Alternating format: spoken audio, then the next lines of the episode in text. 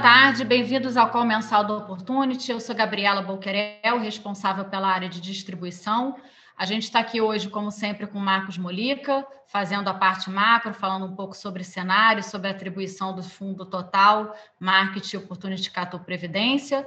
E dessa vez a gente vai apresentar também o Marcos e o Stefano. Marcos e Stefano já estão conosco há bastante tempo e estão trabalhando agora em conjunto com o Dório Ferma, que é o nosso CIO e sócio fundador do Opportunity, na gestão do Opportunity Selection e Opportunity Long Biased. É, além desse fundo, a gente também, na estratégia Long Bias, a gente fez uma versão previdenciária recentemente. Foi uma iniciativa em parceria com a XP, a XP é, é a seguradora, e esse fundo está disponível nas plataformas também. É, boa tarde, Molica, passo a palavra para você. Boa tarde, é, obrigado a todos pela presença. Eu vou falar sobre o desempenho do Opportunity Total no mês passado e um pouco da estratégia do fundo que nós estamos vendo para esse mês. No mês de fevereiro, acho que um mês difícil aqui no mercado, a gente teve ganhos no mercado internacional, principalmente em juros uh, e bolsas, mas uh, a performance foi comprometida pelo desempenho dos mercados brasileiros, principalmente mercado de juros. O fundo teve uma performance de menos 0,74 no mês. O cenário, eu acho que tiveram algumas alterações na nossa visão do cenário. Eu vou começar pelo cenário internacional.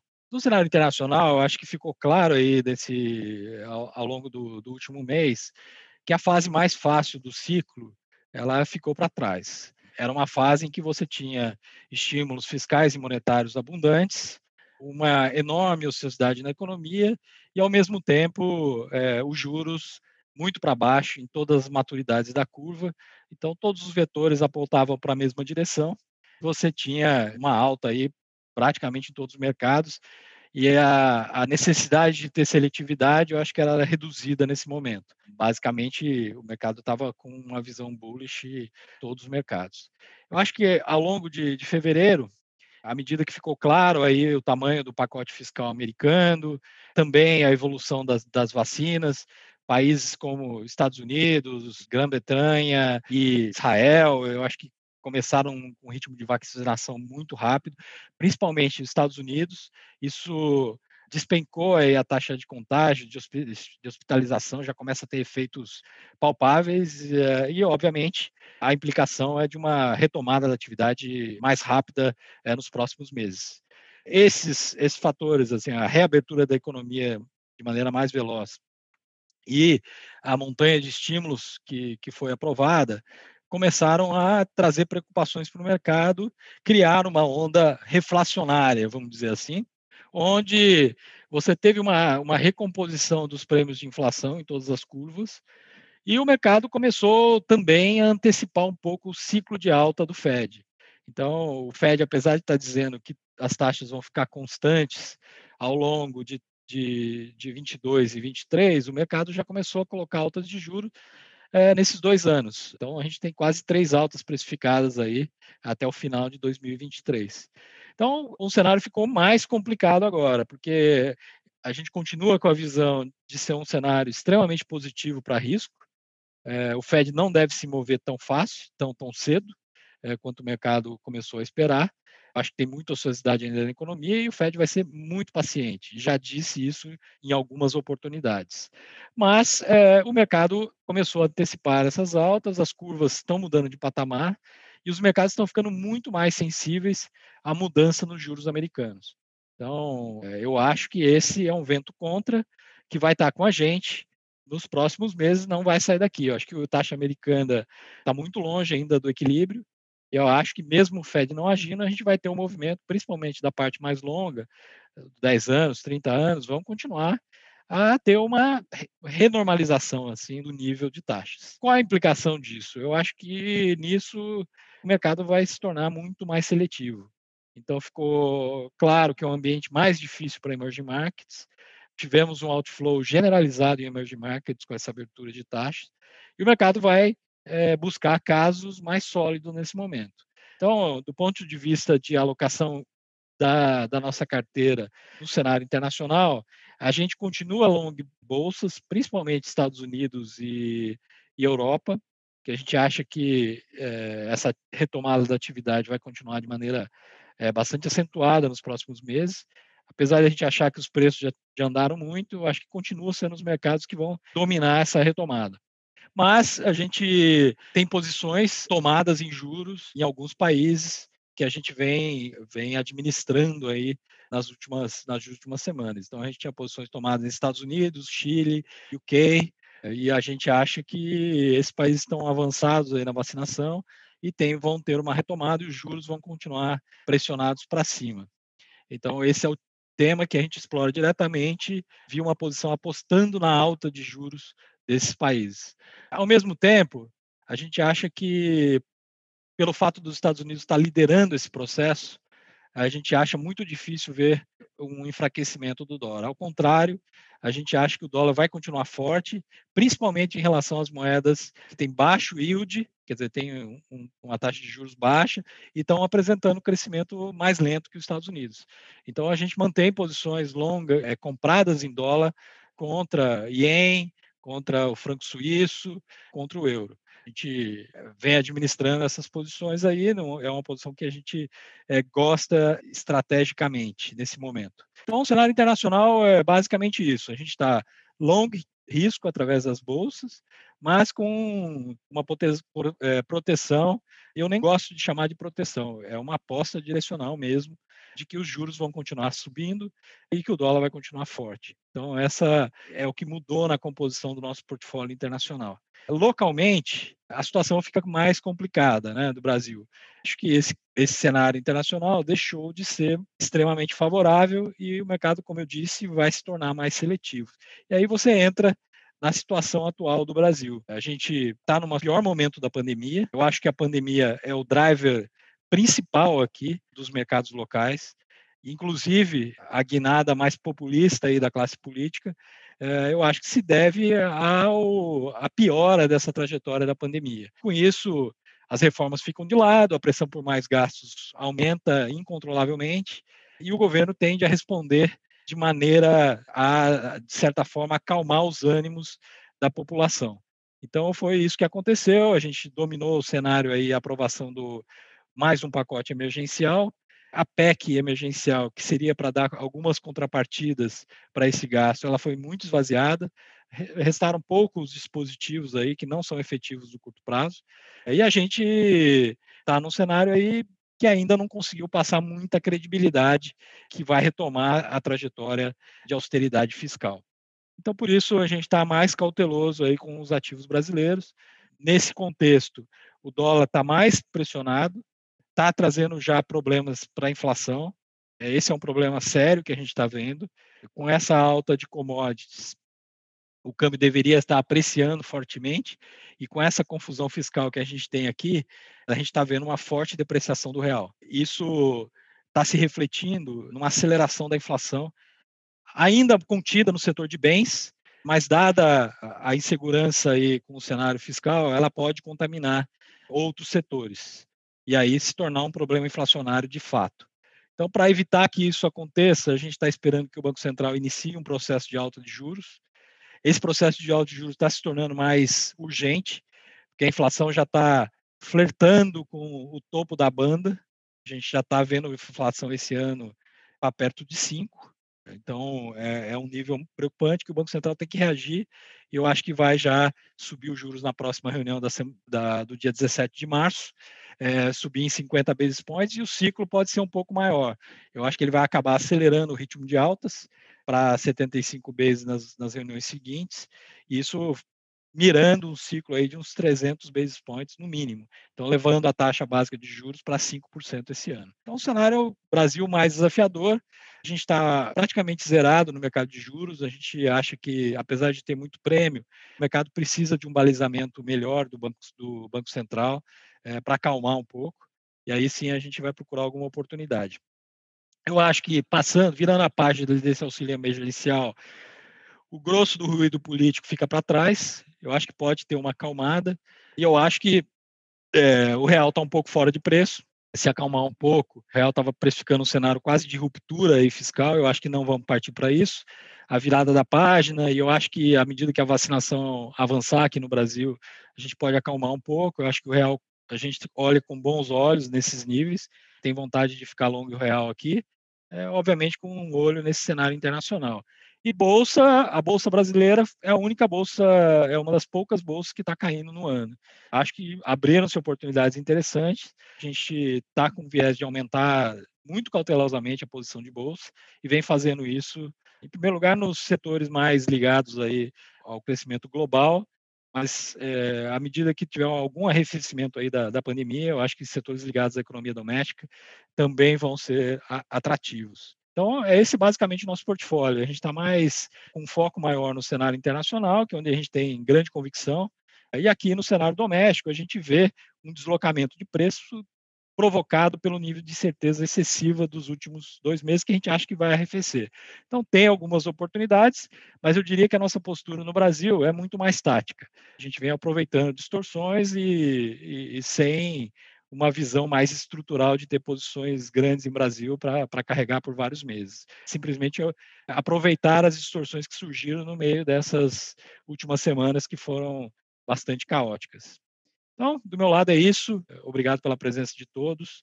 Eh, se tiver alguma dúvida, por favor, nos encaminhe. Obrigada, Molica. Bom, em relação à performance de fevereiro, é, vou falar um pouco sobre a atribuição do Selection do Long Biased. É, o Selection teve uma, um resultado negativo ali de 7,1 no mês é, contra 4,4 do Ibovespa e o Long Bias teve um desempenho negativo de 5,1 no mês. No ano, o Selection teve uma queda de 7,1 contra 7,6 do Ibovespa e o Long Bias teve um resultado negativo de 4%.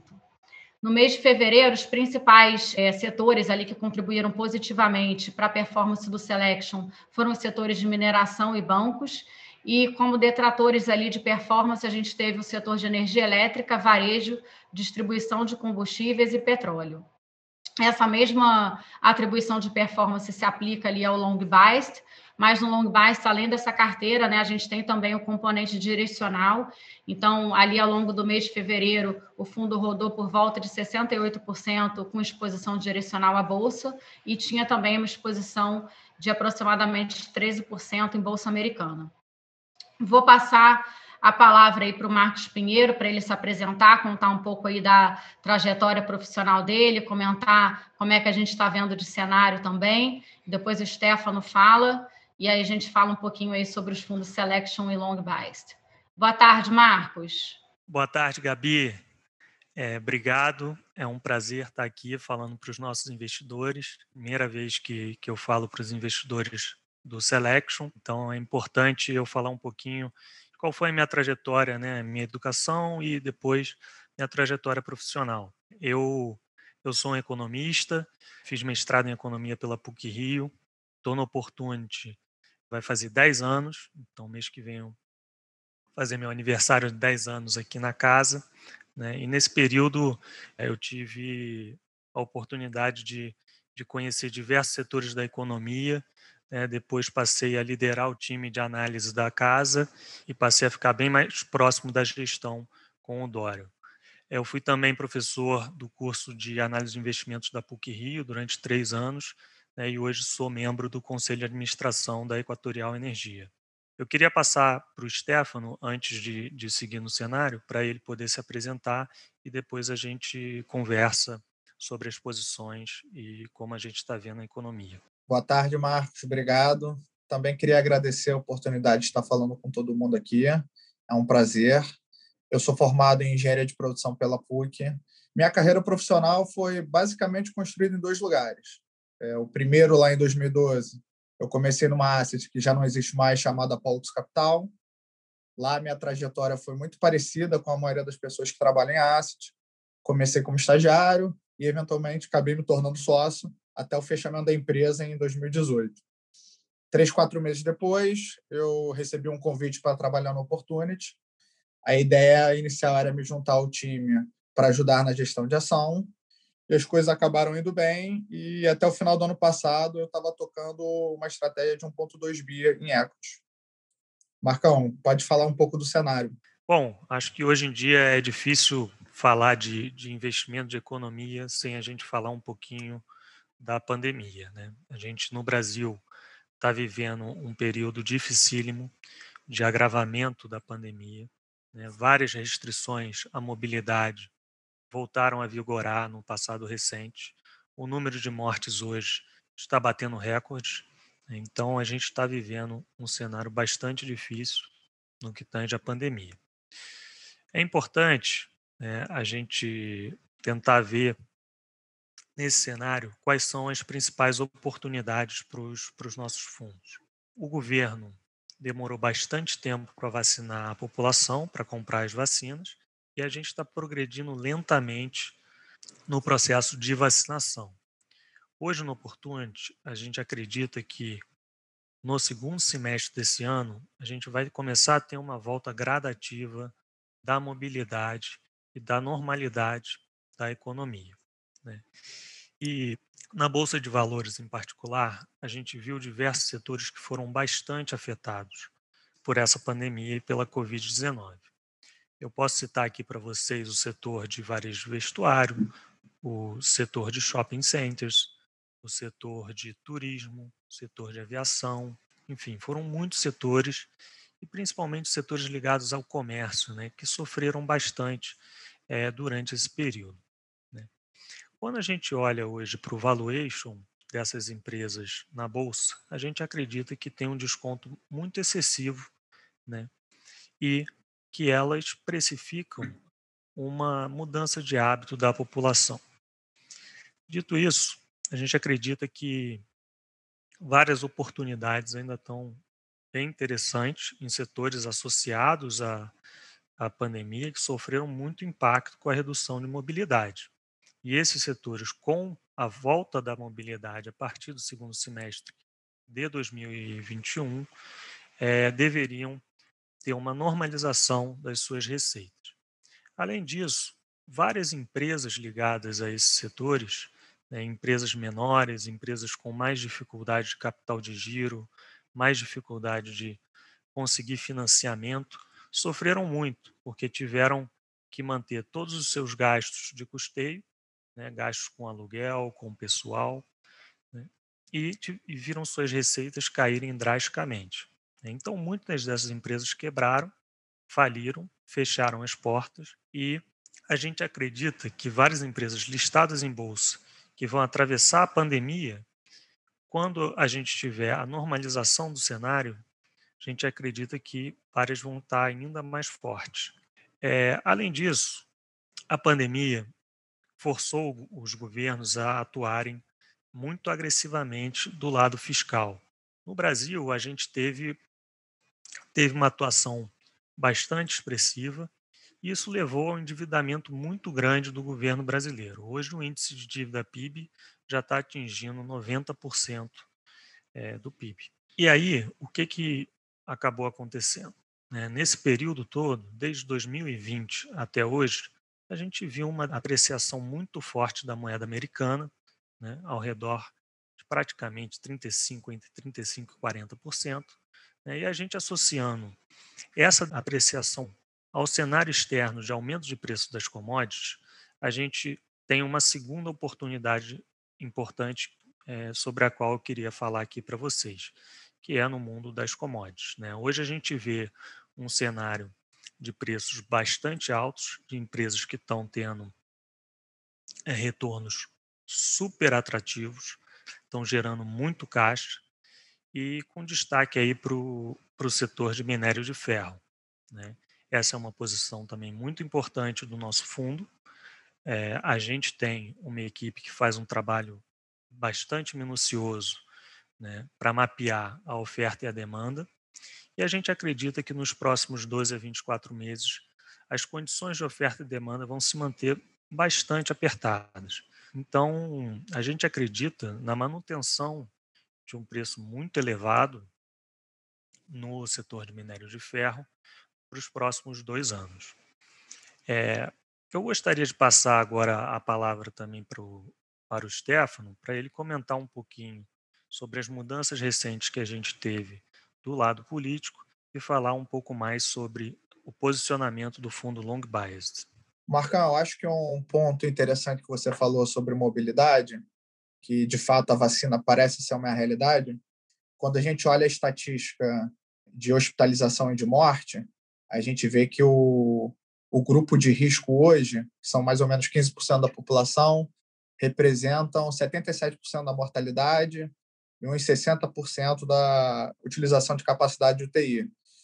Então, assim, quando você fala que a gente vai vacinar de fato, eu acredito que o mercado também deveria começar a antecipar nesses temas de mobilidade uma retomada na economia. Então, assim, até aproveitando um pouco desse lado político que você falou, eu acho que o grande destaque que aconteceu recentemente foi sobre a decisão do Faquin, que anulou as, as condenações do Lula. Mas, dito isso, a gente a, acabou aproveitando esse movimento de correção para aumentar em nomes que a gente acredita ter boas assimetrias, muito ligados nesse tema de mobilidade de saúde, e o fundo hoje acaba estando um pouquinho mais defendido por essa antecipação de discussão eleitoral.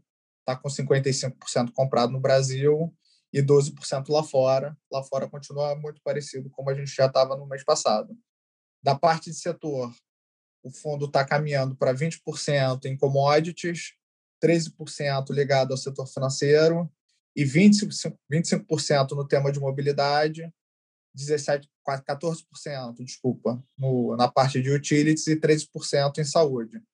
Então, o tema de mobilidade está ganhando relevância, a gente está concentrando em alguns nomes que a gente acha que tem bastante qualidade e está com uma simetria bem legal. É, eu estou super disponível para entrar em mais detalhes nesses nomes, quem, quem quiser. É, Gabi, quando você precisar, pode falar comigo também. Excelente, Stefano, obrigada. Queria agradecer aqui a presença do Molica, do Stefano e do Marcos. Estamos à disposição aí dos nossos clientes e parceiros ao longo do mês. Caso tenham qualquer, qualquer dúvida, eu ou Pedro, enfim, até os gestores também, a gente pode marcar um bate-papo. E para que vocês fiquem atualizados ao longo do mês sobre os nossos conteúdos, para saber um pouco de cenário, como é que a gente está vendo, atribuição, ter acesso à nossa carta de gestão. Peço que sigam o arroba Opportunity Gestora, tem a opção tanto no LinkedIn quanto no Instagram. Obrigada, boa tarde e até mês que vem.